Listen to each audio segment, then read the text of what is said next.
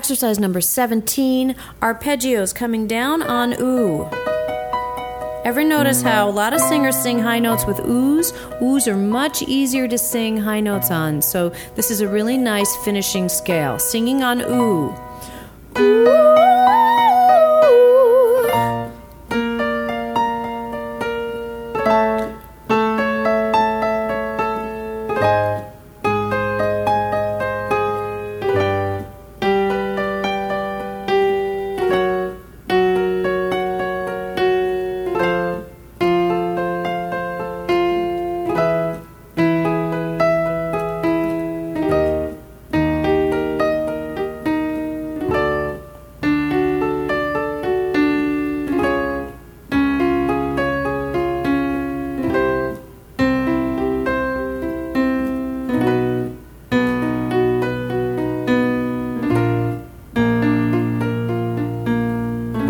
Lower here for the altos and the baritones.